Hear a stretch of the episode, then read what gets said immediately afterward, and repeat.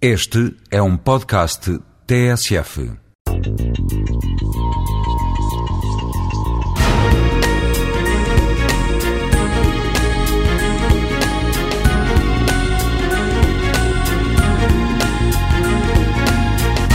Atualmente, e com métodos de investigação e tecnologias cada vez mais sensíveis e precisas, conseguimos conhecer melhor a estrutura e a composição dos alimentos, os componentes que podem ser utilizados separadamente como suplementos alimentares ou os chamados também alimentos ou partes deles que hoje em dia são conhecidos como nutracêuticos.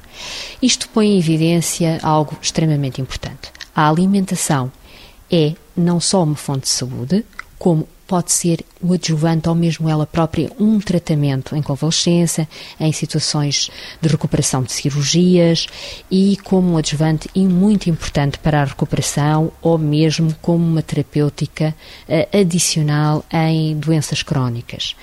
Mas uh, também é algo que se tem vindo cada vez mais a constatar os suplementos alimentares que muitos de nós tomamos quase de uma forma crónica, os chamados utilização da fitoterapia, de outros substituintes, muitas vezes, que, ou considerados substituintes da alimentação, por si só não chegam.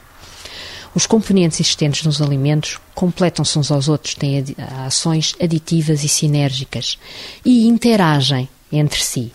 Eh, resta-nos conhecer a melhor forma de os associar e de os utilizar.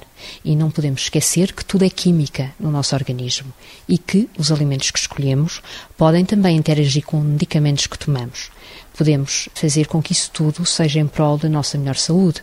Podemos utilizá-los de uma forma sábia, conhecedora, para daí tirarmos o maior proveito. Normalmente, isto não se consegue por si só, com informação, com base naquilo que vamos conhecendo, mas também com a ajuda de profissionais de saúde.